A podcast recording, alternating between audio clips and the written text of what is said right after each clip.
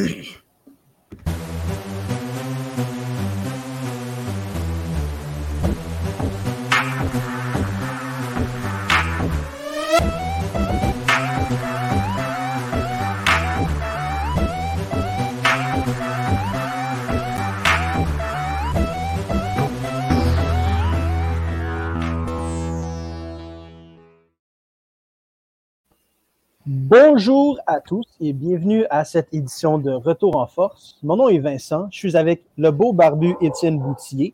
Je suis également avec l'intellectuel Thomas Lafont. Nous sommes le lundi 28 juin. Il est 18h39. On est donc à moins d'une heure et demie du début du match du Canadien. Donc, on ne va pas en parler du tout. On va plutôt aujourd'hui se pencher pour commencer sur l'euro. Et la première chose que je vais adresser, et donc, je vais lancer la première question à Étienne. Étienne, euh, les Deutschland sont éliminés. Ils ont été éliminés par euh, les Tchèques. Oui. Je vais te poser la question. À ton avis, qui est le plus à blâmer, pas au niveau macro, pas au niveau global pour cet échec, mais dans le match d'hier? Qui est le plus à blâmer pour la défaite? Euh, Parce que moi, j'ai une bonne réponse. Moi, je, ben, je pense que de manière assez évidente, il faut faut le donner euh, le, flop de cette rencontre-là à Matthias de Lirt euh, pour son, euh, son carton rouge qui a complètement tué le match. Mais ça, t'as pas d'accord. Mais il faut que tu ailles avant ça. La raison pour laquelle de Licht a été obligé de prendre un carton rouge, c'est parce que 30 secondes avant, tu as Daniel Malin oui. qui a fait l'épée puis a pris une touche de trop sur un échappé extraordinaire, puis à cause de Mhm. ça, s'est fait arrêter par le gardien. Et la contre-attaque, la relance du gardien a permis au Tchèque d'arriver sur une grosse atta- contre-attaque, puis ça, ça fait sortir euh, de l'équipe. Donc, c'est. Le- le- la Oui. cause, la racine de tout ce mal-là, Je suis d'accord. Je suis d'accord. c'est- l'erreur de Malin sur Mhm. Parce que euh, le match a complètement basculé à ce moment-là. Mhm. là. C'est hallucinant. Les, les, les Pays-Bas, imagine, réussissent à marquer ce but-là, c'est 1-0. Là, finalement, 30 secondes plus tard, tu te retrouves avec 1-0-0, un joueur en moins, puis une République tchèque qui attendait juste ça pour ouvrir la machine. Oui. Puis, j'ai- pas regardé beaucoup de, de- de soccer international récemment, mais j'ai trouvé que les Deutsch sont sortis les 10 premières minutes du match avec énormément d'énergie, très, très dynamique. Puis ensuite de ça, Mhm. pour une raison que j'ignore, ça ralentit énormément. C'est-tu leur MO, c'est-tu leur motus operandi habituellement de juste sortir fort, puis ensuite, comme s'asseoir sur leur laurier, puis rien faire de particulièrement excitant ensuite? Oui, Thomas. Ben, si tu me permets de répondre à cette Of question. course, of course, of course. Euh, ben, faut, faut dire que, que, que les Hollandais ont pas eu beaucoup d'opposition dans, dans la phase de groupe. Un groupe très faible. Donc, Mm. c'est sûr que jouer contre une équipe de la, Ré- de la République tchèque qui qui, qui a- qui est red hot présentement, Mhm. euh, c'est sûr que ça, ça les a un peu déstabilisés. Puis, euh, fait, qu'il- le fait qu'ils ont joué presque toute sa deuxième demi à 10, ça n'a pas aidé aussi. là. Ben, et puis c'est quelque chose qui est arrivé aussi dans la phase de groupe des, des, des Pays-Bas, de mener un 2-0 contre, euh, contre l'Ukraine notamment, puis de l'échapper assez rapidement. Ben, Mhm. on l'échappait vite, ça a fait le 2-2, on, a réussi à, à- on avait réussi à remporter ce match-là. Mais euh, les Pays-Bas qui étaient, oui, qui étaient peut-être pronts à, à s'endormir, puis une République tchèque qui, qui, qui- on l'a vu notamment contre l'Écosse, le but de Patrick Schick qui est, qui est, Mm. qui est prompt à, à te snapper à tout moment.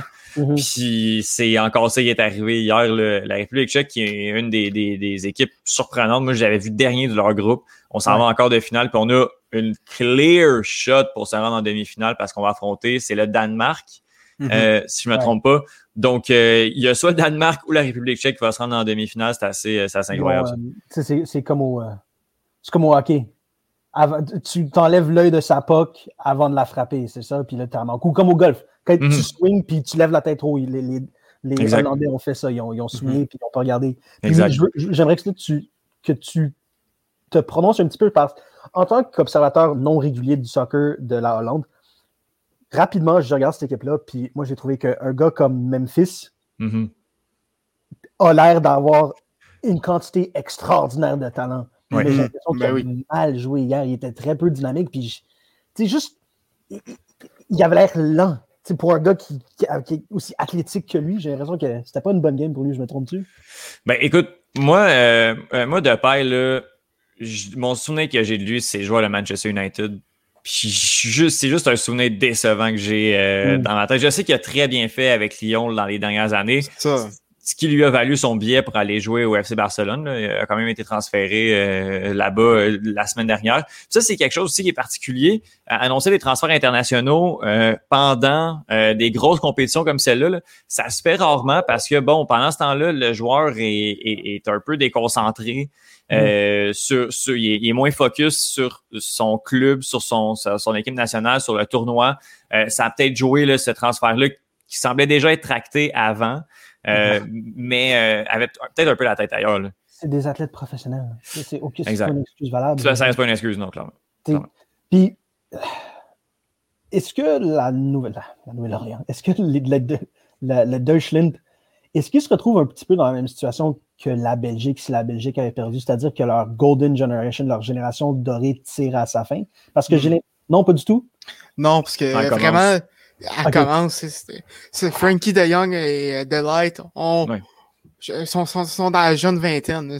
Ça commence aux Pays-Bas. Mhm. Danny Blind, Donny Van de Beek, même chose. OK, Exact. donc cette, cette, cette génération qui commence ici, c'est celle d'après les Arjen Robin puis Ruud Van Exactement. Nistelrooy. OK, Exactement. c'est la nouvelle génération qui commence. Donc, ils ont encore le temps de grandir ensemble en équipe. Pour... Oui, parce que les, les Pays-Bas n'ont pas fait la Coupe du Monde 2018, l'ont raté justement parce qu'on était dans cette transition-là. Ils avait transi- manqué aussi le dernier euro. Ah, le dernier euro également. Sont c'est ça. qualifiés. Ils sont pas qualifiés pour la Coupe du Oh. Monde, la dernière Coupe du Monde. Non, c'est ça, on a vraiment un, un creux de vague euh, assez intense. Puis, euh, tu sais, un Virgil van Dijk qui est pas si vieux que ça non plus. Je pense qu'il a 31 ans, 32 ans pour un défenseur central. C'est c'est pas si âgé que ça. Euh, je pense que les Pays-Bas, c'est juste l'expérience qui est rentrée dans cette rencontre-là. Euh, l'expérience d'être un favori, puis de se faire battre par un underdog. Euh, c'est vraiment décevant parce qu'on aurait pu se rendre plus loin, mais euh, en l'absence de certains cadres également. Tu sais, je pense que Viginaldum aussi a encore quelques belles années de soccer devant lui. Mhm. Euh, je pense que la prochaine Coupe du Monde va être quand même intéressante pour les Pays-Bas. Ce manque d'expérience pour les Pays-Bas, c'est vraiment fait sentir en, deux- en deuxième demi. Tu voyais Frankie de Ouais, à, à la fin de la partie, il était prêt à exploser. Mhm, mhm. C'est vrai- Vraiment, tu, sens- tu sentais la frustration, puis je pense que c'est ça qui les a coulés. Parle- Parle-moi rapi- rapidement un petit peu du, du système de l'équipe tchèque. Parce que j'ai l'impression que c'est tous des gars extrêmement costauds, extrêmement forts sur leur tacle. Est-ce que c'est un système plutôt défensif, défensif pardon, comparativement aux équipes ultra offensives qui restent dans le tournoi?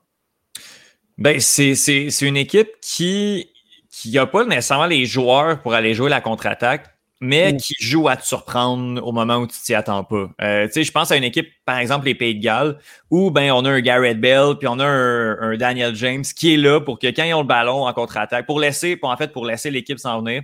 Puis dès qu'on réussit à prendre le ballon, on te snap une contre-attaque, on te fait une course de 60 mètres, puis on s'en va la poter dedans. Mhm. L- La République tchèque laisse énormément jouer sans accorder d'occasion si euh, franche que ça en avant du but. Euh, comme pour utiliser une ça, expression c'était de... comme la trappe. Il y avait tellement toujours Exact. beaucoup de monde Mhm. devant le filet que les opportunités. Parce que j'ai regardé euh, première demi, c'était la nouvelle, la nouvelle. Pourquoi je dis la que Les Pays-Bas. C'est N-E-D, mais j'écris mal mes dés, fait que je mets N-E-O. fait que euh, j'ai noté ça à, à la demi, la Hollande avait six crosses, donc six passes vers le centre. Mhm. Puis Ouais. j'ai regardé les six, puis il n'y en a aucune qui avait vraiment une chance. Parce Mhm. qu'il y avait tellement de congestion dans la zone, dans la boîte. Exact.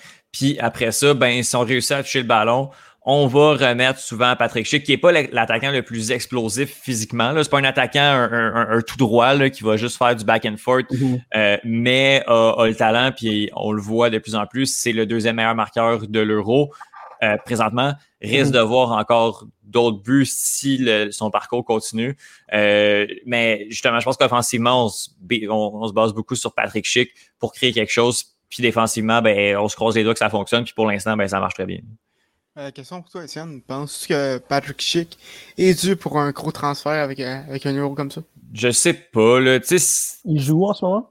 il Euh, joue. Bayer Leverkusen. C'est. Je, je pense pas, là. Tu sais, il y a 25 ans, c'est pas comme si c'était la, la grosse sensation de, de, de Mbappé, 20 ans. Ouais, Mbappé ou. euh, Ou James de Exactement, en qui donnait, 2014. euh, ouais. Exactement. Il y avait, je Mhm. pense, il y avait 21, 22 ans. Patrick Schick, tu sais, c'était déjà. Si tu vraiment le soccer européen, tu sais qu'il s'est déjà promené un peu partout, est allé à la Roma, je savais un peu c'était qui. Euh, je il connaît un très gros euro, mais tu sais, de là à aller, euh, aller signer un contrat à Liverpool, puis là, je dis ça, puis c'est clair, ça va arriver parce que je suis un chat noir, puis tout ce que je touche, c'est complètement poissé. Mais sais, tu sais, sa valeur va peut-être monter, va peut-être partir, oui, mais je le vois pas en, dans un gros transfert être le titulaire indiscutable d'une grosse équipe à cause de, de quatre bons matchs, mettons. Ben, tu mettons, on pense à Golovin qui avait 24 ans, je pense, à, à, la Coupe du Monde, puis euh, il a quand même eu un, un transfert à, à, à, Monaco dans les grosses ouais. années. Love Golovin. Love that guy. Je me souviens encore de son était um, ouais. je, je, je, vais partir un petit peu sur, um, sur le VAR, parce que moi, dans la tête, quand une ligue ou quand une organisation de sport applique ou fait appliquer un système comme ça qui est aussi, ouais. en guillemets, technologiquement avancé, la raison pour ça, c'est que tu veux jamais te tromper. Tu veux avoir raison sur tous les calls 100% du temps. Et donc, quand je vois une occurrence dans, comme dans ce match-là, dans laquelle euh, De Ligt a dû taper le ballon avec sa main, mais c'est arrivé parce qu'il s'est fait pousser par euh, Schlick. Mm -hmm. Schlick, oui, oui. Schlick, Schlick, Schlick le fauté. Oui. Schlick le fauté, et donc le De Ligt est tombé et a tassé le ballon avec sa main. Ça aurait pas dû être un carton rouge, c'était c'était pas accidentel. Mm -hmm. C'était volontier, mais c'était parce qu'il s'est fait fauter. Si tu as un VR, tu devrais être capable d'aller changer le code et dire euh, c'est une faute. C'est pas un carton rouge. Moi, à, à, mon avis, Sergei Kazarev, Karazev, c'est mm -hmm. trompé là-dessus. Écoute, c'est touché là parce que ouais. il, il, faut. Ben, en premier lieu, là, j'essaie, je, le regarde euh, encore une fois, là, je l'ai devant moi. Il y a les deux mains dessus mais on, dirait qu'il n'y a pas l'impulsion de vouloir le pousser tant que ça. Après ça, les deux mains dessus, c'est jamais payant. Dans d'autres contextes, ça aurait pu être sifflé comme une faute. Euh, la c'est encore tellement appliqué de manière aléatoire. Là. Mm -hmm. Un, un, un, call va stand dans un match ou même dans le même match, puis mm -hmm. il va y avoir autre chose qui va être complètement revu. Euh, on, on, est en apprentissage au soccer l'avant. C'est la même chose de sport en sport, parce que c'est la même chose au basket. Disons qu'il y a un match physique entre les Clippers et les Lakers, les, les arbitres ne colleront pas autant les fautes que dans un match où ça, ça va être, disons, les Bucks ou les, les, contre les Hawks. Mm -hmm. Mais ça, c'est au niveau des fautes, au titre des fautes. Quelque chose qui mène à quelque chose d'aussi, une action qui mène à une conséquence aussi importante mm -hmm. qu'un joueur qui se fait retirer du match. Mais je veux dire, tu peux pas ne pas tu peux pas te tromper là-dessus. Mm -hmm. Exact. J'ai l'impression qu'on a voulu, puis je, je, le regarde encore et encore, là, puis j'ai l'impression qu'on a voulu, euh, dans cette action-là, sévir sur la faute la plus grave. Même si le, la poussée est arrivée avant, on devrait, on devrait euh, euh, sévir sur la poussée. Mais étant donné que l'action a, a, été vraiment délibérée de tasser le ballon avec sa main, -hmm. euh, je pense que c'est à cause de ça qu'on a voulu aller avec le rouge. Mais c'est ça, c'est appliquer le règlement à la lettre exact. sans considérer les causes de l'infraction. Exact. Mais en même temps, je veux dire, ça reste que la règle numéro un du soccer, c'est je suis pas actif. oui, effectivement. Ils n'appellent pas ça le, le, football pour rien. c'est ça. Um, Contra contrairement au football euh, américain, qui c'est que c'est d'autres choses, mais bon. J'ai noté, je les ai notés hier, le match. On va passer au match Portugal, le match du Portugal. Mm -hmm. À la cinquième minute, la 26e minute, la 47e minute, 56e, 61e, 81e, 83e et 91e minute. Ce qui, est arrivé à ces moments-là, respectivement, tu as Sanchez, Paligna, Paligna encore, Jota, Fernandez, Fernandez encore et Jota qui ont garoché le ballon de proche à 10 mètres au-dessus du filet. J'en revenais pas. Le nombre de fois que les joueurs portugais ont garoché le ballon tout croche, même pas proche que ce soit un tir cadré. C'était hey, sur des bonnes opportunités de près. Tu avais Ronaldo puis Sanchez. Le, euh, Sanchez, celui avec les cheveux vraiment longs, oui, c'est ça. Le, le, nombre d'opportunités qu'il a créé pour ses coéquipiers et ces deux-là, Paligna et Jota et Fernandez, qui n'ont jamais été capables d'en profiter parce qu'ils voulaient le tir le plus puissant sans même le cadrer avant. J'en revenais pas. Des erreurs élémentaires. Ça me fâchait au plus haut point. C'est, euh, je trouve que c'est symptomatique euh, de cette réputation de douchebag que le Portugal a depuis des années, porté par Ronaldo. Oui, oui, oui, oui. Ben, je pense que porté par Ronaldo, euh, le Portugal traîne cette aura-là de, de vouloir trop. Je dis douchebag, mais de vouloir être le, plus flashy, puis que sur chaque action, on veut être dans le top 5 sur ESPN à chaque fois. J'ai l'impression que c'est peut-être ça qui a joué aussi. Euh, c'est des joueurs également. Bruno Fernandes, qui est, ben, qui est le meilleur de son mm-hmm. équipe du côté de Manchester United, c'est lui, c'est sur lui que sont les projecteurs habituellement. Euh, je te confirme, Vincent, euh, Bruno Fernandes est un magicien en, club, a vraiment rien fait de ce tournoi-là. Il a été atroce. C'est hallucinant avec tout le tournoi. Tout le tournoi. Exact. Mais, on, mais peut-être qu'en étant dans l'ombre de Ronaldo pour ce tournoi-là, on essaie de, de trop en faire, d'être trop flashy. Puis, Ronaldo avait un tir à la demi. Exact. Visiblement, il n'y a pas de cohésion. C'est ça, tu peux, si tu es le meilleur joueur au monde, tu peux pas avoir un tir à la demi. Mm-hmm. Mais quand tu as, Rota puis Fernandes euh, qui, qui t'envoie des patates de n'importe où sans, sans trouver Ronaldo, c'est difficile pour lui de tirer. C'est pas un playmaker, c'est un finisher. Mm-hmm. Puis on a vu quand, quand il s'est comme retiré du jeu un, un peu, qui s'est comme mis un peu à l'arrière, il a vraiment eu beaucoup de difficultés. Mm-hmm. Mm-hmm. Puis aussi, tu sais, je, vous savez que j'adore Cristiano Ronaldo, mais il n'est pas semblant dans ce match-là parce qu'à plusieurs reprises, et la plus importante de ces reprises-là, c'était à la 75e minute, Ronaldo s'est retrouvé seul à une dizaine de mètres du filet et il a décidé de passer la balle à Fernandez au lieu de la beauté. Hmm. Pourquoi? C'est pour ça que je dis qu'il n'est pas semblant, parce qu'il a également pris des très mauvaises décisions hier, Ronaldo, dont celle-là à la 75e minute. Écoute, celle-là, c'est pas très ronaldesque. Je te, je te dirais que j'ai pas trop compris ce qui s'est passé là-dessus. Là. Non, non, je, je sais pas. Je sais pas. Mais c'est pas compliqué, Ronaldo est vraiment pourri. Euh, mais non, sérieux. ok, ça, c'est pas de mauvaise foi du tout. On peut parler de, je ne me souviens pas c'était à quelle minute, De Bruyne? Oui. À la 44e minute. De mhm. Bruyne se fait fauter. Une faute légère. Il se fait après m'accrocher le talon. Non, non, c'était une faute légère. Il n'y avait rien. C'était un tac par derrière quand même. Il n'y avait rien là. Tu n'avais pas de raison de te lancer comme si tu avais été tiré par American Sniper. de Bruyne, sur ce tac-là, n'aurait pas dû se blesser. Mais parce qu'il s'est laissé aller, son genou a frappé le sol extrême. Tu sais, s'il avait juste essayé de garder l'équilibre, il serait tombé sur son épaule. Mais parce qu'il s'est lancé n'importe comment, son genou est tombé vraiment avec beaucoup de force sur le sol, puis ça l'a blessé. Puis il n'a pas été capable de jouer à la deuxième demi parce qu'il s'est lancé comme un idiot sur le sol, genou premier, pour, aller chercher le, le botté franc. Ridicule. De, Bruyne se, transforme tranquillement en, joueur un peu fragile. Ça, il va y arriver une coupe. Il va rater au moins une dizaine de matchs par saison. A été relativement épargné dans les deux dernières années, mais il y a trois ans raté, je pense que c'était comme 75% de la saison à cause de blessures. A mhm. failli rater l'euro à cause de Bobo s'en est sorti, a joué. De ce que j'ai compris, Roberto Martinez, je sais le, le, sélectionneur de, la Belgique, je sais pas si c'est un euh, c'était du marketing ou c'est juste pour rentrer dans la tête de l'adversaire, mais a dit que De Bruyne devrait jouer euh, la prochaine rencontre. Mais euh, ouais, il a eu l'air un peu un peu idiot là-dessus, puis un peu fragile. Pour vas-y Thomas. non, mais je vais faire aussi un update pour Hazard. Ça a été confirmé un matin que ça prendrait un miracle pour qu'il joue, mais là, j'ai une fois sur RDS il y a deux heures qui pourrait, qui, pourrait être disponible. Donc, euh, bon, je, je, je, sais pas quoi, je, je, sais pas comment passer. Euh, pour quelle raison est-ce que l'entraîneur du Portugal, l'entraîneur, est-ce qu'on dit entraîneur au soccer ou on dit euh, ben, sélectionneur chez Surtout sélectionneur en, équipe nationale, mais entraîneur, je le fais. C'est quoi son nom? est-ce que c'est. oh mon Dieu, j'ai. ce gars-là. Pour quelle raison est-ce que ce gars-là à la 77e minute, prendrait la décision complètement. Santos. Pourquoi est-ce que Santos sortirait Sanchez à la 70e minute? Sanchez était leur meilleur joueur hier. Puis c'est un joueur offensif.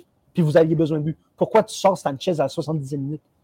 Écoute, Aidez-moi à comprendre. C'est là, tu sais, les changements, euh, des fois, ça peut être tactique, des fois, ça peut être physique. Euh, tu sais, Sanchez avait un bon match, mais d'un autre côté, j'essaie de, me rappeler pour qui on l'a changé. Est-ce que tu l'as. Non, non, non, Bruno, Bruno a commencé le match. Ouais, Bruno avait commencé. Euh, non, non. Non, non, Bruno n'a pas commencé le match. Mais non, mais non, mais non, il arrivé, euh, Oui, non, c'est ça pour Bruno. Ben écoute, moi, Bruno contre Renato Sanchez, je le fais n'importe quand. Sanchez était le, la Ouais. seule constante sur l'équipe pendant le match. C'était le seul gars qui créait des opportunités avec sa vitesse. Mhm. Mais, Personne d'autre qui faisait rien. mais poste pour poste, tu sais, il était peut-être brûlé aussi. J'ima- J'imagine qu'il était brûlé. C'est la seule raison, euh, la seule raison possible parce que physiquement, il pouvait pas. Mais poste pour poste, euh, il fallait, il, fallait absolument rentrer, euh, rentrer Bruno. En fait, euh, attends, j'ai-tu le bon match? Oui, j'ai le bon match. J'ai la fait. là, on a changé Renato Sanchez contre Sergio Oliveira. Non, celle-là, je la comprends pas. Pardon, pardon. Je la comprends pas, Yeah, celle-là. ok. d'abord. Encore pire alors. Oui, oui, oui. Mais Oliveira, qui est un profil un petit peu plus défensif, Ils sont en train de perdre un zéro, Je ne sais pas. Euh, ben, il y a eu un autre changement en même temps. Donc, il y a eu Danilo. On a rentré. euh, attends, on a rentré Danilo. Je sais pas ce qui s'est passé dans les changements, honnêtement. un, un gros clusterfuck, puis ça, ça, ça chirait à ce moment-là. c'était- C'est juste vraiment dommage parce que Mhm. c'était prendre le dernier euro de Ronaldo. Et, Des bonnes chances. Là. Ouais, écoute, il est tellement. Mais ouais, il, ça. il était meilleur buteur en partant. Fait que, tu sais, c'est Ouais. difficile de savoir si dans trois ans. Tu sais, c'est dans trois ans aussi l'euro, le prochain, parce que parce qu'on a pris un an Il de y a le. Donc, mondial dans deux aussi, right? la- le mondial, c'est en 2022. Là. Donc, Donc, c'est l'année l'année prochaine? prochaine? Oui, exact. OK, fait qu'on a encore, encore peut-être. au On moins a encore une bonne année, de une bonne compétition de. Ronaldo. Est-ce qu'on va avoir un euro avec un. Moi, je pense que Ronaldo va être de l'effectif de l'euro 2024, Mhm. mais euh, dans un rôle moindre, parce que je pense qu'il va jouer encore. Puis Il que Ronaldo, à- tu, tu le sors pas de ton équipe nationale. Il va être à quoi, 40 ans? 36, 39. 39. Il y a 36 en ce moment, fait qu'il va avoir 39. Ouais, 39. Ouais. Correct. Je le prends. Il prend tellement bien soin de ça. Il est comme LeBron James, j'imagine. LeBron James qui dépense un million de dollars par année en cryo, cryotherapy, puis Ah, mais- pour prendre soin de son corps. Si tu as l'argent à dépenser pour prendre soin de ton corps, pour le conserver à pleine Mhm. force, tu le fais. là. Ben, écoute, Ronaldo, là, c'est, on a beau le, je comprends que c'est un joueur qui polarise, euh, mais on, on peut pas lui enlever le fait que c'est un, il y a plus, il y a pas de vie, ce gars-là. Il fait juste s'entraîner. Il fait juste se pratiquer puis essayer d'être le, le meilleur euh, physiquement humain possible. genre. J'adore ça. J'adore ça. On, c'est ça. Puis il est très fort. Puis je- il a 36 ans, meilleur buteur de l'Euro, meilleur buteur de l'Italie. Il est encore au top. là. Il est L'Italie? encore. De, ben, de, de, de, de- du La championnat Liga. italien. Ouais, la. Serie A. Ouais, de la Serie A, ouais, exact. Serie A. Ok, ouais. Serie A. Euh. Thomas Lafont, Oui. Dans 10 ans, lorsqu'on regarde avec du recul ce qui s'est passé pour euh, la France dans les peut-être 20 dernières années au niveau sportif, ma question à toi, c'est quel événement va avoir causé plus de peine à la population française? Est-ce que c'est leur défaite en fusillade aujourd'hui ou c'est la, retraite de Christophe Huet? Euh, écoute, je pense que avec Cristobal. Euh, vraiment, euh, un, des, un des rares bons joueurs de la France, le gardien euh, d'office euh, au championnat du monde pendant des années des années. Le, le meilleur gardien, un et demi de l'histoire. Euh, oui, vraiment trop bon pour être un remplaçant, mais vraiment trop poche pour être un starter. exactement. Moi, dans ma tête, quand tu es assez bon pour. Est-ce qu'il joue en même temps que Carey Price? Euh, ben, ça, ça s'est overlappé un peu. C'est Il ça. a été changé de Montréal à, la- à son- à- à l'année recrue de Price. C'est moi, dans ma tête, où c'était Halak, il a joué avec Halak. Il Right? joue avec Alak. C'était Alak le, le- le- le second, euh, l'année C'est où il a Moi, été dans ma changé. tête, quand t'es assez bon pour être le partant avant Halak, c'est parce que t'es bon en maudit. Et là, il a été solide pendant longtemps. Oui. Ben, ben, en début de carrière, Alak était, était, était pas le gardien qui, qui disait, là. Vraiment, c'est les séries 2010 qui ont permis de, de Ouais. éclore. Oh, je pense que je suis Bon, ben, bien de regarde, raison. par- par- On un de. peu. Si, si t'es le président de la Fédération française de football, la FFF, c'est quoi la solution? là? Parce que c'est- Zidane! oui, vous êtes jeune, puis oui, ça va aller en s'améliorant dans les prochains tournois internationaux, mais une défaite cuisante comme ça contre la Suisse, Zinedine Zidane. Oh, pour vrai? Tu penses que Oui, euh, je pense que c'est Ah oui, ça. c'est sûr, c'est sûr. C'était c'était écrit En, dans le tant- ciel à en la tant que joueur pour- ou en tant que sélectionneur? Euh, non, je pense qu'il va se sélectionner. Là. Je pense qu'il va être coach. Il y, a des, il y a des bonnes chances, mais tu sais, c'était écrit dans le ciel, même en 2018, quand il, quand il a quitté Mhm. après la troisième euh, après la troisième Coupe du Monde, euh, non, troisième Ligue des Champions euh, du, de- du Real Madrid, que si Didier Deschamps venait à, à l'échapper un peu, c'était clairement lui le prochain. Puis là, écoute, moi personnellement, je pense pas que ça vaut un licenciement ce qui s'est passé cet après-midi. Mais c'est peut-être le temps d'un d'un changement de garde. C'est peut-être le temps d'un changement de garde. Ça fait quoi, 10 ans qu'il qu'il- qu'il est là? Ça fait 10 ans Deschamps? qu'il est là, ouais, exact. Il a vraiment une mauvaise tronche. Il a l'air vraiment désagréable. Vous parlez du, du entraîneur français? Didier Deschamps, ouais, ouais. Oh, oui. Je l'aime pas du tout. Ben, écoute, il- ça a été un des seuls à gagner en tant que joueur, une Coupe du Monde en tant que joueur puis en tant que, que sélectionneur. On a beau. Moi, je l'ai critiqué beaucoup de fois pour avoir été borné à certains moments puis avoir voulu comme rejeter les joueurs. Ben- Benzema, qui a eu l'euro de sa carrière, ben, il n'y en a pas énormément à cause de ce qu'on sait, mais il y a eu un énorme euro. Euh, Laporte, que la France a échappé big time à cause que Didier Deschamps, quelqu'un de très tête dessus. Mais il a gagné une Coupe du Monde, le petit maudit. Fait que je sais Ouais. pas ce qu'on fait avec. Parce que ça reste c'est une défaite cuisante, c'est une défaite gênante, mais est-ce que ça vaut le licenciement?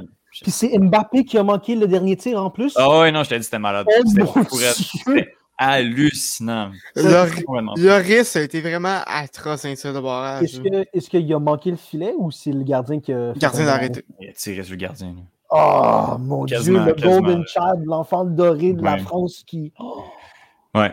Non, je t'ai dit, c'était- c'était c'était fou à me raconter. C'était hallucinant.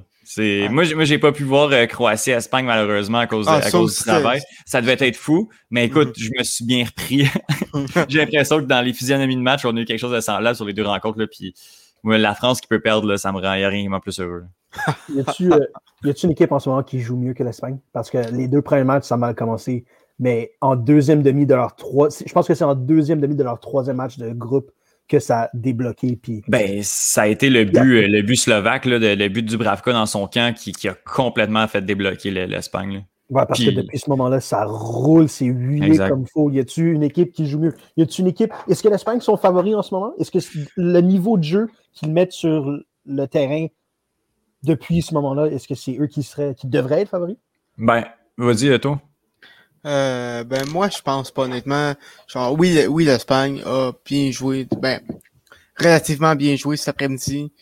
Puis euh, a bien a bien joué en deuxième demi contre contre les Slovaques. Par contre, euh, quand tu regardes les, les autres les autres équipes, l'Italie qui connaît vraiment un euro incroyable, Mhm. sont bien huilés depuis le début du tournoi. Là.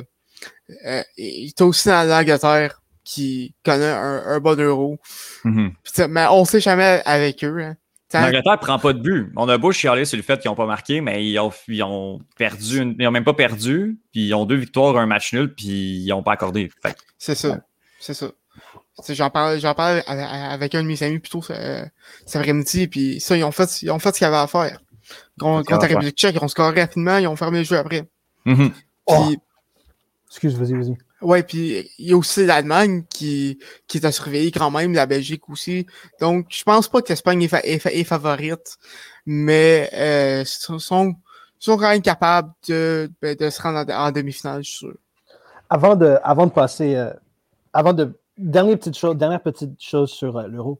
Euh, numéro 6 pour euh, les, les Netherlands, Witzel. J- La Belgique. Pour la Belgique, pardon. Oui. Il me rappelle beaucoup Marcelo. À chaque fois qu'il avait le ballon, je disais Oh, je- Les je- cheveux. Marcelo. C'est- le Brésil qui joue en ce moment, qu'est-ce que c'est ça? Puis Et il fait un bon tournoi, quand même, Ouais. Michel. Oui, oui, oui. Mhm. Avec ses cheveux, j'étais comme Chris. j'entends Moi, il me fait penser à. Mhm. Ouais, ah, Deux mon Dieu. pareils. Mon Dieu, mon cœur. Même position, même Oui. cheveux, même Exact. pays. Puis aussi, un autre gars, même position, euh, qui me rappelle un autre gars qui était aussi bon que lui, Pépé.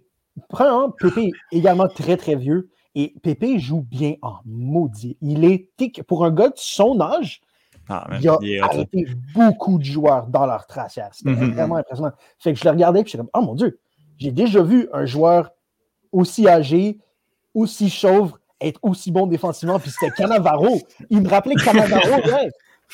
Mais il est hot, Pépé, parce que pour Oui. vrai, ça- moi, ça me fend le cœur. Il est parti du Real Madrid il y a déjà quelques années, puis, tu sais, il joue plus dans le top 5 européen. Fait qu'on a perdu un peu sa trace. Puis des compétitions comme ça, ça me fait retomber en amour avec ce joueur-là, qui est la définition même du vice puis du, du trou de cuisme dans un match, mais je Mhm. l'aime tellement, ce joueur-là. Moi, j'aime, j'aime sa grinta. J'ai, j'ai tout le temps été du côté du Real Madrid au lieu de la, de la perfection puis euh, du cute bien poli du FC Barcelone. Moi, j'aime la grinta. J'aime ces joueurs-là super vicieux euh, qui vont donner des coups de crampon à des moments où il faut pas, euh, mais qui vont faire tout ce qu'ils peuvent à la limite de la légalité, même plus pour gagner. Puis moi, Pépé, ça incarne tout ça. là. T'as- t'as- t'as- Thomas t'a mentionné euh, Ramos. Hmm. L'autre jour, j'étais en train de. J'étais sur euh, Amazon Prime, Puis ils ont fait un documentaire, ça s'appelle La leyenda de Sergio Ramos, la légende de Sergio Ramos. À quel point il faut que tu sois bon pour avoir ton propre documentaire sur toi dans ta, ta carrière club. Ou est-ce que je me trompe, puis juste tous les bons joueurs ils ont des documentaires comme ça sur eux? De plus en plus, mais il n'y en a pas encore. vraiment. Pas beaucoup. Écoute, Sunderland a, eu un documentaire. là, fait que, Deux saisons. hein? ouais. Thomas, est-ce qu'on est encore dans le groupe, euh, dans le stage des matchs de groupe dans la Copa América? Euh, oui, ça se termine ce soir avec, euh, euh, avec le groupe B qui, qui doit être complété, avec euh, l'Uruguay contre le Paraguay à 20h et la Bolivie contre l'Argentine aussi à 20h. Les quarts de finale euh, commencent euh, en fin de semaine. Euh, Il y a quatre équipes. euh, Quatre, juste quatre équipes Euh. qui passent? oh, ben, en fait, cette année, c'est deux groupes Ouais. euh, de cinq. Et euh, le top 4 de- du groupe passe. Donc, euh, les, quatre, les quatre équipes qui passent du groupe A, tu as le Pérou, le Brésil, la Colombie et l'Équateur. Euh, du côté du groupe B, euh, le classement est beaucoup plus serré. Tu as l'Argentine qui, qui est première à 7 points. Le Paraguay qui est deuxième à 6. Le, Chi- le- le Chili qui a terminé ses matchs Oh boy. À, à 5. Il reste l'Uruguay et la, et, et la, Boli- et la, et, et la Bolivie. Mhm. La Bolivie qui est déjà éliminée. Euh, D'ailleurs, aucun point en trois matchs. Ah, puis ça va continuer comme ça. là. Ouais. Le Venezuela, le Venezuela a été, a été éliminé dans, dans l'autre groupe. Euh, donc, donc c'est ça. Euh, après la phase de groupe, euh, du côté des, des buteurs, tu as une quintuple égalité au premier rang avec euh, deux buts, avec euh, André Carrillo, Agnès Rodrigo Romero, Ayrton Preciado, Eduardo Vargas et Neymar, qui sont, qui sont tous les deux, ben, tous les cinq, en fait, au, au premier rang avec deux buts. Et euh, c'est Neymar qui mène au chapitre des passes décisives avec deux. Euh, donc, euh, ça reste à surveiller. Euh, L'autre tournoi dont on parle moins, mais qui mérite quand même euh, Mhm. d'être euh, d'être parlé, euh, la Copa América. Euh, vraiment un bon tournoi, vraiment un soccer beaucoup plus émotif. Ah, c'est hot, là. est-ce que mon boy, euh, mon bel homme avec euh, la chevelure dorée, Diego Forlan, joue encore pour l'Uruguay? Ou ça fait longtemps qu'il est plus là? Ah, il est Non, parti non, non, non. là. fait 10 ans, je pense. Tu vois, pour- L'euro, c'est facile, tu sais, pour un, un casual fan comme moi, c'est facile de rentrer dans l'euro parce que Mhm. c'est des gars qu'on voit tellement Ouais. souvent. Donc, puis c'est facile de s'attacher à, à des gars que tu vois plus souvent. La Copa América, je connais personne. À part Oh. Messi, puis back in the days, t'avais les Forlan, les Ronaldo, les Rivalo, les Rivaldo, les Ronaldinho. Mais pourquoi est-ce que j'ai l'impression de connaître moins les joueurs américains du continent américain que les joueurs européens? Ben, c'est parce que la plupart, ben, à part, Les à part les gros joueurs, mettons, du Brésil puis d'Argentine, la plupart jouent en Amérique du Sud. Euh, puis on- Pourquoi, s'ils sont aussi bons, pourquoi ils iraient pas en Europe faire plus d'argent? Euh, écoute, ben, ben, il y en a que, il y en a que c'est à cause de l'âge. Ils reviennent à, ils reviennent, euh, Ok. finir leur carrière à la maison. Euh, il y, en, y en a que c'est juste parce qu'ils sont pas, qui sont, qui sont encore, encore assez jeunes puis qui n'ont pas été découverts encore par des clubs européens. D'autres qui sont juste pas assez bons pour être en Europe.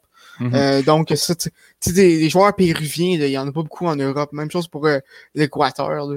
Ben, il faut dire aussi là, que, que justement, il n'y a, il y a pas non plus énormément de pays en, en Amérique du Sud. Il y en a 10. Puis, tu sais, au final du lot, il y a les Brésiliens qu'on connaît bien, il y a les Argentins également. Puis après ça, tu as le Chili, tu as l'Uruguay, puis tu as le Chili une fois de temps en temps qui Qu'on sort de moins, génération. ouais. Sinon, fait que tu te retrouves avec trois ou quatre Mhm. pays max de joueurs que tu connais. Après ça, l'Équateur, la Bolivie, le Pérou, euh, c'est des petits poussets derrière qui, qui, qui ont pas énormément de joueurs. Le Paraguay, on connaît, on connaît Miguel Almiron parce qu'il joue à Atlanta puis qu'il est rendu à Newcastle. Mais sinon, c'est des joueurs, il n'y a pas énormément de, de, de pays. T'en as peut-être un ou deux par pays, comme l'Uruguay, Cavani, puis la Colombie, il y a Rodriguez, puis à part ça, c'est... Ouais, ouais. Euh, A- Joseph avec Rodriguez, Martinez, exemple. ouais. euh, Joseph Martinez qui est avec l'Équateur aussi. Euh, Je me oui, je trompe pense pas. que ouais. Exact. Exact. Selon, euh, selon le, le niveau de jeu que tu as vu des différentes équipes dans le stage de groupe, qui est favori pour euh, se rendre jusqu'au bout? Euh, ben, pour moi, ça reste, ça, ça reste le Brésil. Vraiment un parcours presque parfait euh, pour, euh, pour, les, pour les Brésiliens. Euh, je, te, je, te, je te sors ça. Ça 10 points en, sur une possibilité de 12 seulement, une nulle. Euh, un, un différent. Un différentiel de plus 8 euh, Ouais. du côté des buts. Vraiment, les Brésiliens ont été beaucoup mieux que l'Argentine. Ça, pour reprendre l'expression d'E- d'Étienne, les Brésiliens étaient un troc euh, dans, dans- dans ce groupe B, tandis que l'Argentine ont, ont, ont vraiment eu la, eu la victoire seulement trois buts pour, pour un but contre. Oh! Ben, écoute, Et pour vrai, là, euh, Messi va finir la compétition avec un mal de dos à force de carry Oh! toute l'équipe. Non, non, c'est non, hallucinant. non, là. Messi Come on. a pas d'équipe cette année C'est- probablement la pire, la pire édition d'Argentine des dix dernières années. Euh, si Messi décide ou que ça fonctionne pour lui, l'Argentine peut gagner. Pour vrai, peut gagner. Mhm. M- Mais pour vrai, c'est Messi qui est brûlé, là, les deux mains, ses genoux à 80e minute. Il est plus capable, il le laisse là parce que tu sors pas Messi. Parce- Puis il est là, puis il fait ce qu'il peut, mais c'est difficile. C'est vraiment difficile pour le reste de l'équipe. Est-ce que le Brésil joue encore le même type de jeu qu'il jouait dans mes souvenirs d'enfance? Tu, te souviens, le... je t'ai envoyé le vidéo de la publicité de Joca Bonito. C'était un jeu, tu sais, il y a- il y a 10-15 ans au Brésil, c'était un jeu basé sur la chimie entre les joueurs. C'était je sais où le gars va être avant même qu'il est là, donc j'ai envoyé le ballon. Ces gars-là avaient tellement joué ensemble, puis se connaissaient tellement bien qu'ils pouvaient faire des passes les yeux fermés. Ou est-ce que c'est plus rendu le Brésil une équipe qui va compter sur des athlètes plutôt que sur la chimie d'équipe? Comment, comment se dessine le jeu du Brésil là, ces temps-ci? Ben, le- ben, je peux y aller, mais le Brésil a toujours eu un jeu basé sur la chimie d'équipe. Ça, le, Mhm, exact. le, le- le beau jeu, là. Mais Ah. euh, du, côté, du côté du Brésil, c'est, c'est- on, on, sent un peu, on, on sent un peu plus une influence eu- européenne, plus tactique, euh, qui, qui, qui était pas là il y a 10-15 ans. Mhm. C'est ça, parce que, je- je- juste permets-moi, Étienne, Oui. les deux- dans ma tête, les- il y a deux philosophies. Tu as celle du Brésil que c'était va-et-vient, c'était élastique, c'était un jeu malléable. D'un côté, tu as ça. Puis de l'autre côté, tu as le jeu de l'Espagne quand ils ont gagné la Coupe du Monde où c'était calculé. C'était on va avoir la possession 75% du temps, on va faire 1000 passes courtes, puis on va dominer comme ça. Est-ce que c'est. euh, Vas-y, Étienne. C'est Bon, comme ça? Non, non, on est, euh, on est dans les. C'est difficile de. C'est difficile de, de- de qualifier euh, un, un certain style dans ces équipes-là dorénavant. Je sais pas. Je pense qu'avant, il y avait beaucoup plus une identité de, de jeu. Là. Maintenant, on dirait que. Je sais pas, je sais pas comment l'expliquer, mais de- depuis quelques années, il, il y a. hmm. Je ne veux pas partir dans ce rant-là. Fait que je veux juste dire que Oh! euh, non, non, mais c'est juste que ma, mon- ma, ma pensée n'est pas tout à fait euh, définie à propos de ça, mais dans, dans, les, euh, dans les compétitions, là, présentement, on se retrouve avec des identités de jeu qui sont complètement révolues. Ça existe de moins en moins. On va se baser sur les joueurs du moment pour créer, pour créer un, un jeu. Puis ça, c'est, à mon avis, beaucoup dû au fait que on le voit à l'Euro présentement. D'après moi, la Suède va se rendre en demi-finale. Euh, les petites équipes maintenant peuvent euh, faire un peu. Thomas n'est pas d'accord, mais euh, moi, stand à ça. Mais on, on dirait que y a- tout le monde peut espérer faire quelque chose de, de, de, de gros dans une compétition. Les équipes, les, les grandes équipes ont plus ces identités de jeu-là euh, super assumées. Euh, Puis le Brésil, ben là, présentement, on va faire avec l'effectif qu'on a.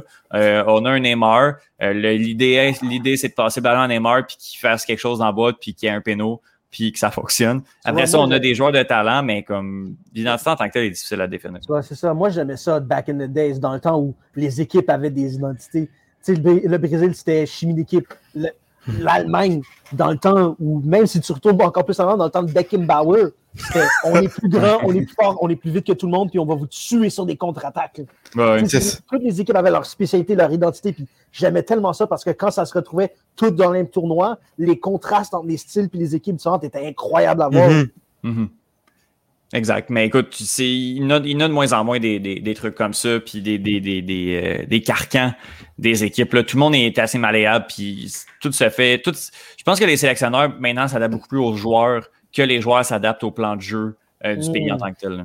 Je pense qu'on est vraiment plus là. Ça, puis je pense aussi que le fait que, que les joueurs aujourd'hui sont beaucoup plus versatiles, puis que y- y- les joueurs sont capables de jouer beaucoup des, des différents styles de jeu beaucoup plus, beaucoup plus facilement qu'il y a 15-20 ans. Euh, ça l'aide aussi. là. Mhm. Exact. Étienne, est-ce que Gagné a tué Volkov? Qu'est-ce qui s'est passé? Ah mon Dieu! Il l'a pas tué. Il l'a battu, il l'a dominé. Euh, il a montré qu'il est, qu'il est embêté par fucking personne, excusez, par personne dans la catégorie des poids lourds. Euh, il n'y a personne qui l'a embêté. Il s'est battu, ben pas contre tout le monde, il y a seulement neuf combats pro, mais il n'y a jamais, jamais, jamais personne qui a montré de l'opposition. Euh, Gann n'a pas sorti encore une fois la performance de sa carrière, a fait un match, un combat intéressant. Moi, pour vrai, je leur donne pas euh, je leur donne pas euh, les. Euh, je donne pas les 5 rounds à Cyril Gann. Il y a deux juges qui lui ont donné 5 rounds. Un autre juge qui a donné 4, euh, rounds à, Gann puis un à Volkov. Moi, pour vrai, je m'amusais puis je voulais que ce soit serré. Je l'ai donné 3-2 à, Cyril Gann. A juste fait une belle performance debout.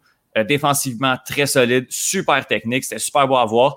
Pour ceux qui regardent des lourds pour du KO, euh, ils doivent pas avoir aimé ce combat-là. Mais au niveau technique, au niveau pur, c'était génial d'avoir ce combat-là. Cyril Gann, qui était troisième, là, présentement, avec cette victoire-là, c'est difficile de, de, le monter en haut de Derek Lewis ou Stipe Miocic. Il va mhm. rester troisième, sauf qu'aujourd'hui, euh, moi, je me faisais plein de scénarios. Est-ce qu'il va se prendre Curtis Blades? Est-ce qu'il va se prendre euh, Stipe Miocic dans le cas où Ganou puis Lewis, ça prend un peu de temps, puis que John Jones décide qu'il arrive dans le tas? Aujourd'hui, ah. on a appris que euh, Dana White cette année qu'il euh, il fera pas de combat entre Francis Ngannou et Derek Lewis à court terme. Francis Ngannou prend trop son temps pour établir une date de combat.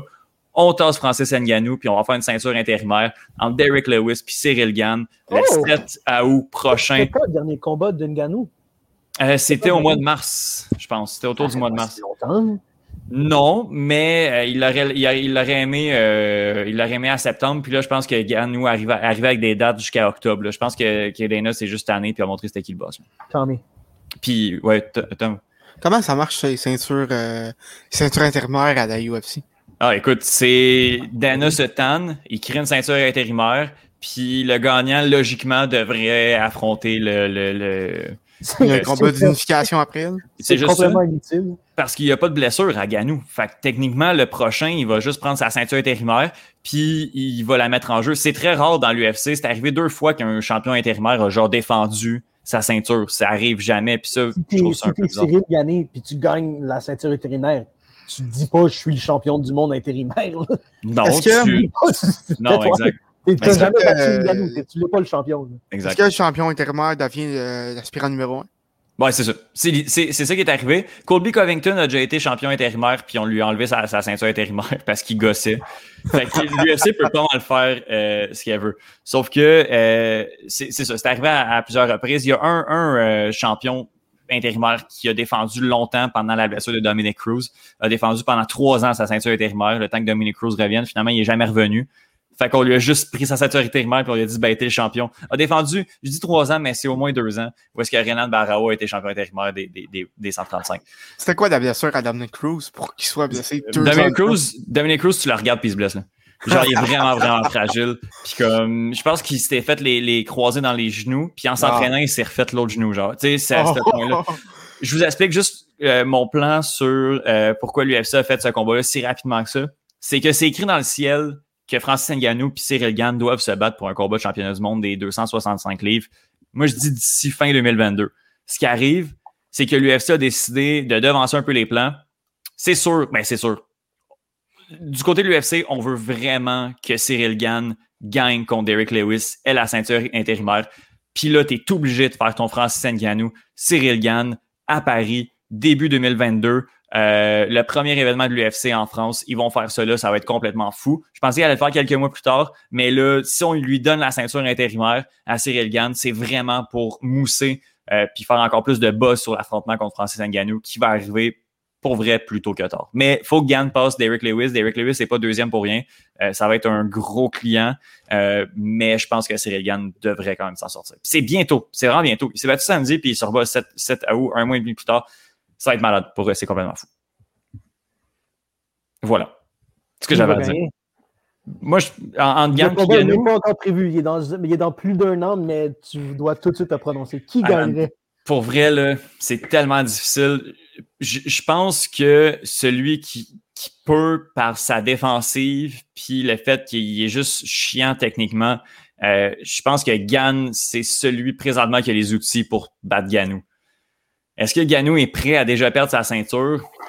Moi, je ne sais pas. Je, suis vraiment partagé parce que c'est mon un de mes préférés, puis que je l'aime beaucoup, puis qu'au domicile ici, à la résidence, c'est un de nos préférés. Je vais y aller avec Cyril Gann. Hmm, parce que c'est le seul qui peut l'embêter, euh, Francis Ganou. Mais Francis Ganou, c'est une game de tag. S'il touche, tu meurs. C'est tout. C'est tout. Fait que je vais dire Cyril Gann parce que je vous ai dit qu'il allait être champion. Il faut qu'il batte Francis Ganou. C'est le futur champion. On l'a vu à Montréal, on l'aime. Let's go. Écoute, je vois mal un champion poids lourd s'appeler Cyril. Ah, écoute, son surnom, c'est Bon Gamin. il est juste cool, il a son accent, il zozote un peu. Euh, il est tout ce que tu, comme, il a tellement l'air pas méchant, mais ce gars-là, il, est énorme. Là. En tout cas, j'ai mon ami, il a des anecdotes un peu avec, là, puis euh, les barmen, ils, vous voient. Là. Même euh, s'il s'appelle Bon Gamin. j'ai mon meilleur ami, c'est c'est également un fan casual de soccer. Et lui vient de me texter juste pour le ce soir. Il vient de me texter il n'y a rien de plus jouissif que la France qui perd et, euh, contre la Suisse. Et moi, je suis pas mal d'accord avec ça. Mais euh, sur l'échelle des choses jouissives, pardon, je mets d'abord euh, les roteux de chez Costco. Ça, c'est absolument délicieux.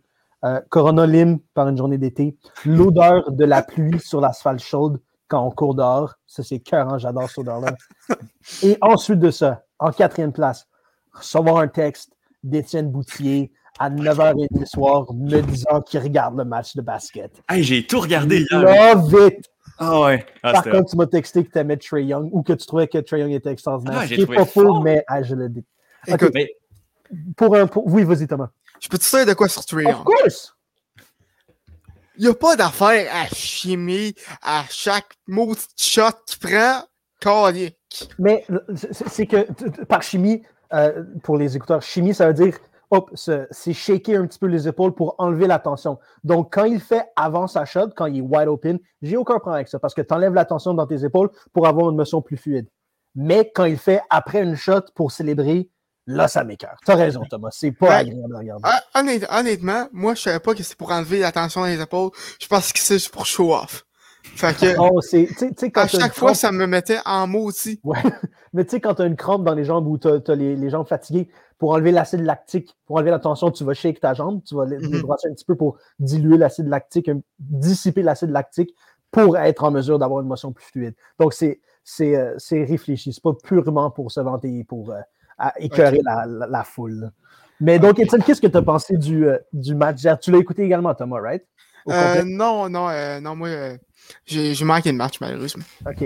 Tu, tu es quand même incapable d'en parler. J'imagine que tu as regardé un petit peu de basket pendant les séries. Oui, j'ai regardé, j'ai regardé la light. Parfait. Ben, Étienne, qu'est-ce que tu as pensé de Trey Young? Dis-moi pourquoi tu le trouves aussi impressionnant. Ben, j'ai trouvé, trouvé impressionnant en début, en début de, de, rencontre. Moi, pour vrai, c'est la première fois que j'ai regardé une joute de basketball. Genre, j'ai jamais comme. Tu sais, je, je, je, sais c'est quoi, euh, mais j'ai jamais, jamais regardé. Fait que je vois ce gars-là arriver, puis je suis comme, bro, il lance, C'est tout ce que j'avais sur Trae il, lance vraiment bien puis il est vraiment solide. Après ça, il est comme un cul, mais ça, c'est vraiment autre chose. Euh, mais. Comment? Faire un petit peu ses cheveux, effectivement. mais ça, en même temps, euh, je peux pas, je peux pas chialer contre ça. Ce qui, moi, m'a marqué dans cette rencontre-là, c'est le, le, la montée en puissance euh, slash le comeback, le comeback des Bucks de Milwaukee. C'était juste complètement fou. Parce que Vincent, on s'allait texter, c'était 15-2. Mm-hmm. Puis, à un moment, on dirait que c'était écrit dans le ciel dès le début que les Bucks allaient juste aller chercher l'avance. Il restait quoi? Il restait 5 minutes la première fois où les Bucks ont réussi à prendre l'avance. Puis au final, il restait 30 secondes. Mais ben, il restait une minute, deux minutes. Puis jamais qu'Atlanta avait une chance. On savait carrément qu'Atlanta avait aucune chance de revenir dans ce match-là. Les Bucks les ont juste laissés jouer. Mhm. Après ça, on a monté en puissance, monté en puissance, monté en puissance pour que à la mi-temps, on se soit égal. Puis pour qu'à la fin du match, euh, on ait tellement pris l'avance qu'Atlanta ne puisse plus rien faire. Genre ce match-là, c'était une représentation parfaite du fonctionnement et du système des Bucks de Milwaukee. Parce que hmm. je l'ai dit souvent, puis je vais le répéter, ce que les Bucks font, leur système offensif, qui est fondé, qui est construit sur l'habilité de Yannis Antetokounmpo de hmm. prendre le rebond et de juste, parce qu'il fait sept pieds et qui est plus fort et plus rapide que tout le monde, de courir en transition puis d'aller chercher des layups à volonté. Ça, ça marche un match de basket, c'est 48 minutes. Ce que mhm. Yanis fait, ça, ça marche 45 minutes par match. Il va mhm. aller chercher cette shot-là à volonté. Puis c'est ce qu'il a fait hier. Pendant 45 minutes, c'était hop, puis là, je m'en vais en transition, puis je vais chercher cette shot-là. Dans les trois dernières minutes du match, quand ça ralentit, quand l'équipe adverse est en défensive et elle y met plus d'efforts et court Mm. plus rapidement pour éviter des points en transition, Yanis ne peut pas aller chercher ces, ces- ces tirs-là parce que les- la transition n'est pas là. Il y a, il y a moins d'espace parce que l'équipe adverse revient en défensive. Et donc, pendant La- ces trois dernières minutes-là, oui, vas-y, Thomas. La fameuse lane de, de Yannis, Exact, et tu sens bloqué dans les trois dernières minutes. exact, Mhm. exact. Parce que C'est pour ça que. Puis en plus, le fait qu'il n'y ait pas de jump shot, Yannis, ça, ça fait qu'il est useless dans, dans le Mhm. crunch time. Exact. Et c'est pour ça que il faut, pour Milwaukee, dans ces trois dernières minutes-là, ce qui est arrivé hier. Chris Middleton. Chris Ah Middleton, au quatrième quart, a drop dude. 20 points. Ah ouais. 20 points. Il avait joué extrêmement mal pendant toutes les séries et il n'est pas tant à blâmer que ça. Tu- on peut blâmer un petit peu le- le- le- l'entraîneur, Mike Budenholzer, parce que quand tu mets ton deuxième meilleur joueur et tu lui assignes de couvrir des joueurs adverses élites en off- offensivement, tu peux pas demander à Chris Milton de couvrir Trey Young et, et Bogdanovich et Herder pendant 48 minutes et t'attendre à ce qu'ils te donnent 25 points. Ça, Mhm. ça, ça fonctionne pas. Il va dépenser trop d'énergie à suivre ces gars-là toute la journée puis il, pourra- il, il lui restera plus rien au quatrième quart. Mais hier, ce que Budenholzer a fait, finalement, finalement, il a mis PJ sur Herder, il a mis PJ Tucker un petit peu sur Trey Young, il a mis d'autres joueurs sur Trey Young pour que Middleton ait encore de l'essence, du gaz à la fin du match. Puis mon Dieu que ça a été une bonne décision parce qu'il en avait besoin en Moody. Mhm. Ben, moi, ce que je comprends pas, c'est que le coach euh, des Bucks, que je suis pas capable de dire son nom, là, Mike euh, lui, euh, Yeah. a, a- a mis, a mis Middleton sur presque trois joueurs par, par toutes ces séries, alors que t'as Drew Holiday, pis t'as PJ Tucker, deux, deux excellents all, all defensifs, pas cette année, mais dans, Mhm. dans leur carrière, qui sont capables de défendre contre les gros joueurs adverses. Pourquoi, tu- pourquoi tu t'en vas? Tu peux pas. je, vais répondre à la question. PJ Tucker, dans la série précédente, Mhm. ils l'ont mis Ah, sur Kevin Durant. A sorti KD, là. Ben, Ben, sorti. KD ben, sorti plus ou moins, de par 35 Ouais, points c'est par match. là. Tu sais, il a ralenti KD autant que quelqu'un peut ralentir KD. C'est ça. L'affaire dans la série contre Atlanta, c'est que PJ Tucker n'a pas d'équivalent. Il n'y a pas vraiment de gars qui peut garder parce que tu n'as personne sur le, sur le moule de Kevin Durant. Oui, Herder, un petit peu, mais Herder, il a du range. Puis PJ Tucker, tu ne vas pas gaspiller PJ Tucker sur Herder. Puis tu peux pas le mettre sur vraiment Trey Young tout le temps parce que Trey Young est trop rapide pour lui, trop petit, puis il va aller chercher les fautes à chaque fois. Fait que tu n'as pas vraiment d'équivalent. Puis aussi l'affaire avec PJ Tucker, c'est que Thomas, PJ Tucker, quand il euh, du côté offensif, qu'est-ce qu'il fait là? Ouais, j'avoue, j'avoue. Ben, c'est une option. Non, C'est une option défensive. C'est comme, c'est comme Ben Wallace. Offensivement, Ben Wallace, c'est dégueulasse. Exact. Puis le problème avec un, un joueur comme ça qui est tellement bon défensivement, mais qui est zéro offensivement, c'est que PJ Tucker va aller se mettre dans le coin. PJ Tucker se met dans le coin, puis il bouge pas. Puis il t'aide trois fois par match, ils vont lui passer la balle, puis il va prendre un trois points dans le coin gauche. Puis il bouge pas de là. Puis le problème avec ça, c'est que quand l'équipe offensive un gars comme Trey Young, Trey Young offensivement, c'est un génie. Ah, je le déteste. J'ai son basketball, mais c'est un génie. Il est extraordinaire. Mais défensivement, c'est un zéro. C'est un négatif même défensivement. Puis l'avantage, quand l'autre équipe met PJ Tucker, c'est que tu peux aller cacher Trey Young sur PJ Tucker. Parce que PJ Tucker se met dans le coin et il ne bouge pas, tu assignes à Trey Young la tâche de couvrir PJ Tucker. Fait qu'il peut juste. Trey Young peut se croiser les bras puis rien faire. C'est ça le problème quand tu as un joueur qui ne tire pas. Si tu remplaçais PJ Tucker par quelqu'un comme Pat Connaughton, qui est bon défensivement, mais qui est bon offensivement également, Trey Young serait obligé de garder quelqu'un. Puis là, ça ouvre tout le jeu parce que tu es obligé, Trey- t'es- tu obliges Trey à jouer défensivement ou il est pourri. Puis là, ça va créer des shots pour quelqu'un. C'est ça le problème. C'est Coach Bud, je sais, Mike Budenholzer a coaché Atlanta avec une équipe de pain. On, parle on parlait de Joe Johnson, on parlait de Al Horford, on parlait de Paul Millsap, Jeff Teague, à un classement au de premier rang il, y a, il y a quelques années. C'est un coach. De 2014-2015. Exact, ouais, avec les Hawks, justement. C'est un coach de saison régulière extraordinaire. Mais j'ai, je ne vois pas pourquoi ces petits ajustements qui me semblent évidents, il ne les fait pas.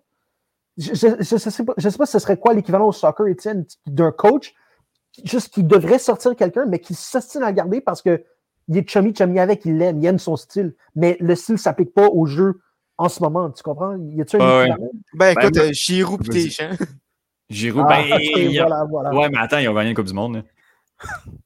Il gagne comme du monde. Mais hein. ça marche plus. OK, mais en, en tant qu'entraîneur, tu devrais être capable de t'adapter in the moment. Si tu es un entraîneur d'égalité, c'est c'est ça que je vois. Moi, mon exemple, je- c'est Sampoli euh, contre euh, euh, sélectionneur de l'Argentine en Coupe du Monde 2018, quand c'est Messi qui lui dit de coller Agüero. Puis que c'est même Sampoli qui fait OK, Agüero, good, puis il servir, puis il colle la shot, genre. Ça, ça, je pense que c'est un des, des exemples de, de coach un peu, un peu boqué ou incertain. Je pense, ouais, c'est peut-être pas la même chose, finalement. Mais regarde, encore une fois, je vais te donner un autre exemple de ça. Puis c'est arrivé pendant le match d'hier. T'as-tu remarqué, Étienne, que pendant le premier quart, mais en fait, pendant la première demi au complet, puis c'est sûrement pour ça parce que, que tu me textes que Trainer a été écœurant, parce qu'il a été écœurant dans la première demi Mhm. sur, les- il y a des shots au basket qu'on appelle des floaters. Donc, c'est pas un pull-up, c'est pas un jump shot, puis c'est pas un drive. C'est un entre-deux. C'est que tu t'élances vers le filet, mais tu, avant de t'y rendre, tu sautes à moitié, puis tu fais un floater. Tu as Mhm. vu combien de fois Trey Young a réussi ce tir-là en première demi? C'était automatique. Et c'est- la raison pour laquelle Trey Young, ce shot pour lui était automatique, c'est que Mike Budenholzer a dit à Brooke Lopez, le centre des box, le grand gars de 7 pieds 2, Oui. il lui a dit Je veux que tu joues, ça s'appelle du drop coverage. Donc, je veux que tu protèges la peinture avant que tu contestes la shot du gars qui est devant toi. Protège le layup, protège le filet avant de Mhm. protéger la shot, le jump shot. Mais ça, quand tu as un gars aussi talentueux que Trey Young devant toi, tu peux pas faire ça. Parce que Trey Young, Trae Young, à l'intérieur de 10 pieds du net, du filet, c'est automatique. Et donc, c'est la responsabilité de l'entraîneur de dire à Brooke Lopez non, il faut que tu contestes. On Mhm. peut vivre avec le alley-oop, on peut vivre avec le layup de l'autre bord, mais conteste les floaters de Train parce qu'il tire, il tire à 100%. Mhm. C'est- c'est- Thomas, je veux dire, il me semble que la solution est évidente. Tu, tu mets Yanis dessus. là. Oui, ben écoute, euh, moi personnellement, les, les tactiques de basket, je pourrais pas y aller du- y aller d'une analyse aussi profonde que toi, mais euh, oui, effectivement, euh, de, de, de ce que tu dis, je pense que vraiment euh, la, solution, la solution à faire, c'était aille contester les, floaters de, de Young, parce que Oui. Pour ça, en, en deuxième demi, j'ai pas des chiffres sur moi, mais, mais si je me trompe pas, Trae Young était, était presque, était beaucoup moins visible, disons-le comme ça. Euh, Ben, il s'est blessé-. Oui. Comment il s'est blessé? Il a pilé sur le pied de l'arbitre. C'est con, ça. Oh. Et aussi, dernière, dernière petite chose sur, euh, sur Trae Young. Je vous l'ai dit plusieurs fois, il était incroyable. Mais t'as-tu aimé les fautes qui ont été appelées? T'as regardé le début du match? T'as-tu regardé le match au complet, Étienne? Moi, j'ai regardé tout le match. Oui, oui. T'as vu en premier, au premier quart la faute qu'ils ont appelée sur Yanis. T'as vu Trae Young, il, a- il est derrière la ligne du 3 points, il a pas Mhm. fake. Yanis a sauté, mais assez verticalement. Puis Mhm. c'est Trae Young qui a sauté vers l'avant pour créer le contact. Mhm. Es-tu d'accord avec moi que c'est stu- c'est stupide? Ça t'a pas écœuré de voir ça? Ben écoute, moi, moi, comme je t'ai dit, j'ai tellement aucune base en basket que j'ai Mm. juste enjoy tout, tout ce qui se passait sans, sans trop over, euh, ben over, euh, sans trop analyser ce qui se passait. Mais, euh, mais ouais, ben oui. Puis en plus, la différence de, de, de grandeur entre les deux euh, est assez, est assez marquée. Puis pour, pour t'entendre beaucoup, puis il y a des joueurs que je voyais le nom, j'étais comme, OK, euh, Drew Holiday, Chris Middleton, euh, Giannis Antetokounmpo, Trey Young, c'est là que genre, je regardais ces, ces joueurs-là. Je portais un petit peu plus de- d'attention à ces joueurs-là. Mais écoute, euh, j'ai, pas été particulièrement choqué par une Ah. action, euh, Vincent. C'est- encore pire parce qu'au basket, tu as 6 fautes maximum, maximum par joueur. Fait ouais. Puis ça aurait tellement pu mal virer hier parce que Trae Young il a fait ça deux fois à Yanis au premier quart. Puis normalement, Mhm. quand un joueur, dans, les, dans la première moitié du premier quart, quand un joueur a deux fautes dans la première moitié du premier quart, habituellement, il faut que tu le benches. Parce que tu ne peux pas risquer qu'il aille chercher sa troisième Ouais, faute ouais. au premier quart, puis qu'il risque d'être euh, retiré du match avec six fautes avant, Mhm. la, avant la demi. Ok. Fait que ça aurait pu être extrêmement contre-productif contre Mhm. le hockey. Mais Dieu merci, ça n'a pas été. Parce que la raison pour laquelle j'ai ça tellement, c'est que je ne peux pas accepter le fait que des fautes comme ça puissent altérer l'issue d'un match. Et donc, ça Mhm. aurait pu le faire hier, mais Dieu merci, c'est pas arrivé. Parce que mon Dieu, que je l'aurais pas trouvé drôle. Bon, dernière petite chose, il nous reste, on a encore peut-être deux, trois minutes. J'aimerais vous poser la question rapidement. On n'a pas pu en parler la semaine passée, mais on, on va en parler brièvement cette semaine. À votre avis, est-ce que les joueurs, les athlètes aux- universitaires aux États-Unis, les athlètes de la NCAA, de la NCAA, à votre avis, est-ce qu'ils devraient être rémunérés parce qu'il y a eu un gros jugement qui est sorti la semaine passée? Yeah, Thomas. C'est, Ben, ouais. Ben oui. Oui, puis en plus, moi, j'attends mon, mon euh, NCA football euh, de Yes. 2021, Donc, yes. euh, oui, c'est ça. J'ai j'ai très hâte, euh, j'ai j'ai très hâte de, de l'avoir. Donc, oui, ils devraient être rémunérés pour euh, leur euh, name and likeness. Mhm. On a-tu du temps? Parce que pour vrai, le jugement, j'en ai pas entendu parler, puis c'est quand même On un enjeu super déchirant. Ouais, on a le que- temps, on a le que temps. genre- Mais qu'est-ce qui s'est passé? c'est que le nombre d'histoires d'horreur, et moi je dis ça parce que je, je déteste la, la NCAA, c'est une entreprise, c'est une entité morale. euh, i- comment tu dis evil en français? Euh, répugnant. Ben, Ils sont, non, ils sont répugnants. Diabolique. Oui, absolument. Parce que c'est, ils profitent de labeur qu'ils ne payent pas. C'est Mhm. pas de l'esclavage. Oh, don't get me wrong. C'est pas de l'esclavage, mais c'est des travaux pas rémunérés. Exact. Du tout. Et Du travail qui du rapporte. bénévolat. non, c'est pas du bénévolat parce que tu peux. C'est pire que ça parce que si tu contreviens au règlement, tu peux perdre tes bourses. Le nombre d'histoires d'horreur qu'on a vues. Vous, vous connaissez sûrement pas euh, Maurice, Claret, mais Maurice Claret, c'était un running back d'Ohio State dans les années 90. Il était écœurant. On parle de. C'est le Reggie Bush avant Reggie Bush. Il était fou. Sa première année à l'université, il a mené Ohio State à un championnat national. Puis ce gars-là, c'est mal. Il, il y a eu un conflit avec la NCAA, puis la NCAA l'a blackball. Il, il- ouais. il a déclaré pour le draft de la, de la NFL, puis parce qu'il a engagé. Il n'a pas reçu de paiement, rien, mais parce qu'il a engagé un agent, la NCAA dit non, tu ne peux plus compétir dans la NCAA. Hmm. Donc, à cause Non. de ça, il était obligé de déménager à LA, s'entraîner full-time, et à LA, il est tombé dans des vices, alcool, drogue et tout. Sa carrière a été ruinée parce qu'il n'était pas capable de retourner à Ohio State parce que la NCAA ne l'aimait plus parce qu'il a Hmm. engagé un agent.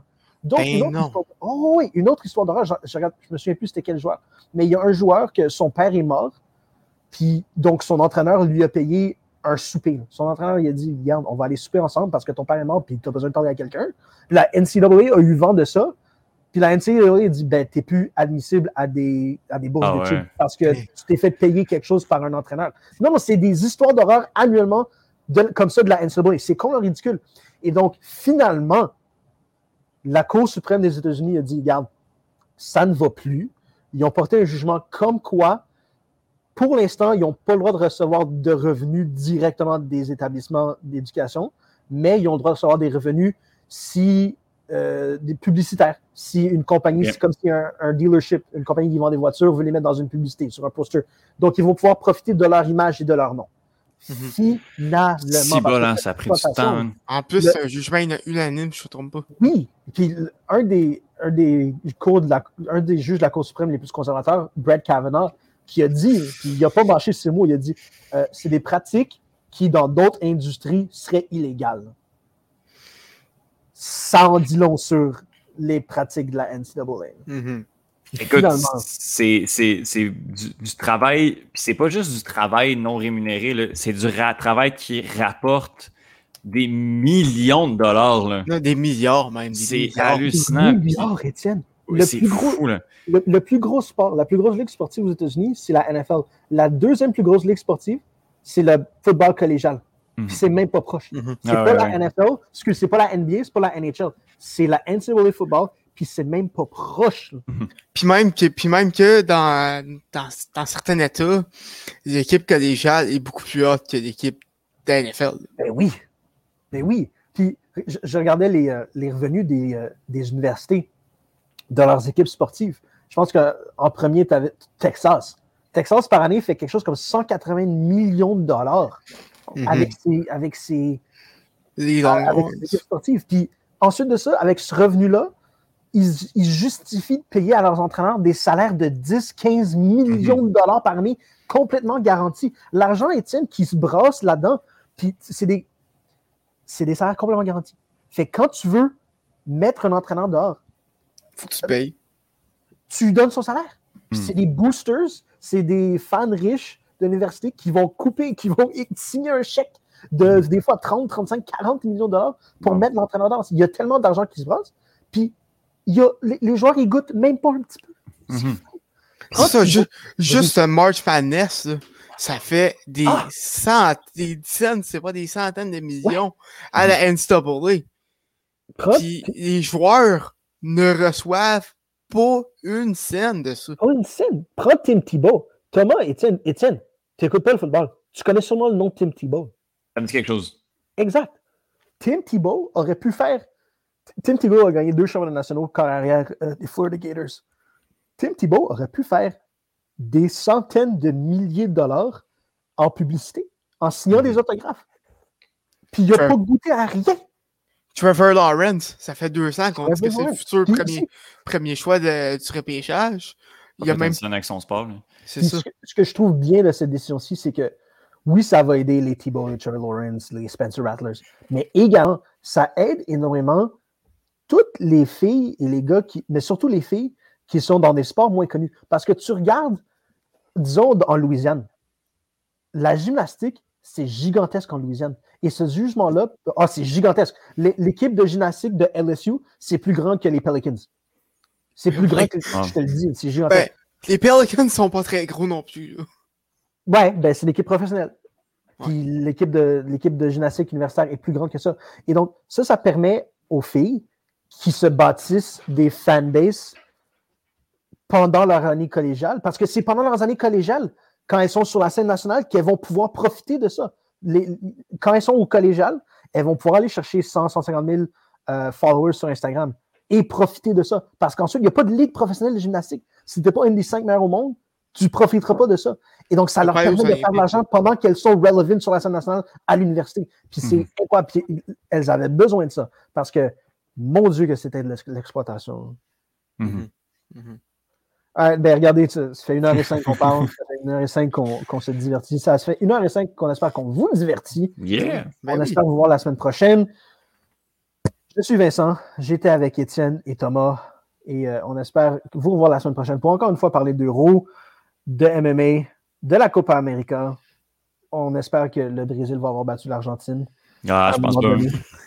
Let's go, l'Albi Céleste. On a bien hâte de voir la semaine prochaine. Dieu bénisse, paix soit avec vous. Salut. Ciao.